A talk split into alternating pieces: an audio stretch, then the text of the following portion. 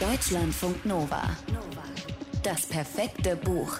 Für den Moment, wenn du das alte Jahr abhaken willst.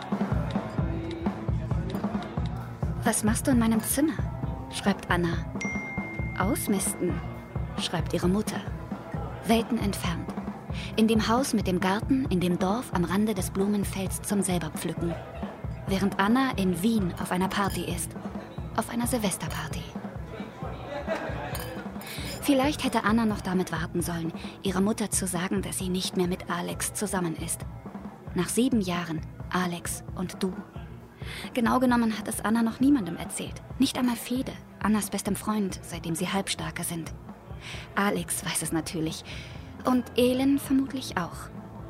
Alex und Elin sind irgendwo gemeinsam gewesen. Vor ein paar Tagen. Erst hatte Alex Bilder davon gepostet, drei Stunden später sie. Anna guckt sich die Bilder ständig an. Elend ist darauf wunderschön. Nichts, was sie an ihr hässlich finden könnte, nichts. Und Alex? Alex ist eben Alex. Marie tanzt durch ihre Wohnung. Sie kann nicht aufhören zu lächeln oder will nicht. Sie ist eine gute Gastgeberin. Mit der einen Hand schneidet sie Gemüse, mit der anderen öffnet sie einen Rosé, der keiner isst, aber so schmeckt. Ein Projektor wirft Sterne an die Zimmerdecke, der letzte Schrei. Vielleicht hat Marie was genommen. Sie ist immer vorbereitet. Koks, MDMA, Modafinil. Heute ist die Nacht, sagt Marie und umarmt Anna. Okay, sagt Anna. Beide wissen, dass das stimmt. Beide ahnen, dass jede dabei an was anderes denkt. Während immer mehr Freundinnen den Weg in Maries riesige Wohnung finden, starrt Anna auf ihr Handy. Ihre Mutter schickt ihr ein Video von Klamotten, darunter Hoodies von Alex, neongrelle Tops und uralte Tangas. Was davon weg kann, fragt sie. Anna macht Screenshots, schreibt das und das und den roten Pullover nicht. Anna weiß, dass ihre Mutter jetzt nicht mehr damit aufhören kann, mit dem Ausmisten. Und sie versteht sie. Sie kann ja auch nicht aufhören. Mit dem Lügen zum Beispiel. Alle fragen nach Alex und ob er noch kommt. Und allen sagt sie, dass er mit Magen-Darm zu Hause läge, dass er wolle, dass sie Spaß hat und ohne ihn ins neue Jahr feiert.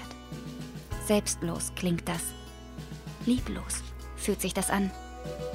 Dabei ist sich Anna sicher, dass sie Alex liebt, obwohl sie auch ihm vieles vorenthalten hat.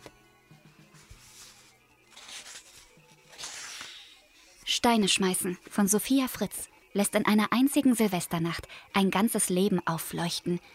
23 Jahre Leben, ohne Kurs, ohne Ziel und ohne Anker. 23 Jahre voller Leuchtfeuer, Wirbelstürme und Sirenen.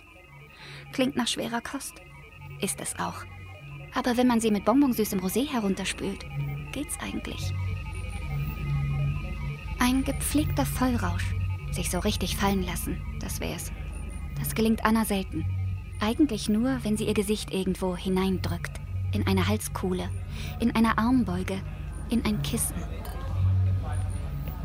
Wann und vor allem warum hatte Anna aufgehört, Fede aus ihrem Leben zu erzählen? Gehört er in ein anderes Leben? In eine andere Zeit? Er ist in Frankfurt geblieben. Alex und Anna waren nach Wien gezogen. Sie sehen sich nur noch selten. Jedenfalls beschließt Fede, sich bis Mitternacht zu verlieben. Nach vier Stunden. Und er sucht sich Samir aus, Maries Bruder, Annas Affäre seit zwei Jahren. Und der scheint Feder auch ganz gut zu finden. Aber Anna weiß nicht, ob er das ernst meint oder sie nur eifersüchtig machen will. Und plötzlich holt Lukas einen Haufen Steine raus und Yara bittet Anna mitzumachen bei dem Ding mit den Steinen. Lukas hätte da einen Kurs besucht, es sei ihm wichtig. Und was Lukas wichtig ist, ist auch Yara wichtig. Das war schon immer so. Yara ist wie ein Seismograph. Vielleicht hat Anna auch ihr genau deswegen nichts von sich und Alex und Samir und all den anderen Männern erzählt. Auf die Steine sollen alle schreiben, was sie nicht mit ins neue Jahr nehmen wollen. Die Steine würden sie dann kurz vor Mitternacht in die Donau schmeißen. Klingt einfacher, als es ist. Vor allem, wenn man in einem Kartenhaus sitzt oder in einem Glashaus. Naja, ihr wisst schon. Deutschlandfunk Nova. Das perfekte Buch.